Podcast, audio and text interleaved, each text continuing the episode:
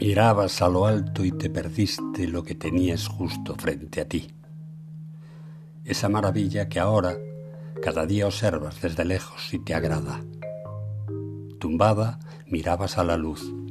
Te evadiste mientras los párpados lenta y suavemente bajaban el telón y ya, dentro de tu visión, conseguiste tocarle con la yema de tus dedos. Sentiste la suavidad de su piel y su reacción al mover tu mano sobre su vientre y apretar ligeramente. Pudiste comprobar que no había resistencia. Fue entonces cuando, sorprendida, al hacer presión, tu mano pendía en el vacío. Ante ti había una transparencia, pero un instante antes su reacción era sensible y corporal. ¿Cómo es posible? Eso que yo relato tras habérmelo contado tú bajo un sol de justicia es ahora mismo un hecho cierto, es noto y verdad en mí. Es cierta la presión trémula de tu mano en mí. Lo es tu palpitar, el sollozo, tu apetencia y tu gozo.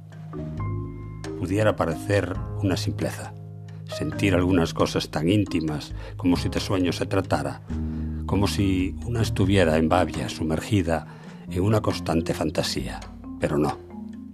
Es para mí justamente lo contrario porque cuestiono, ¿acaso los mejores momentos no son aquellos en los que tu intimidad se deja llevar por una visualización magnífica que te hace sentir hermosa, feliz, placentero o buena? No te rindas, nunca. Soy Galmier Semos. Gracias por escucharme.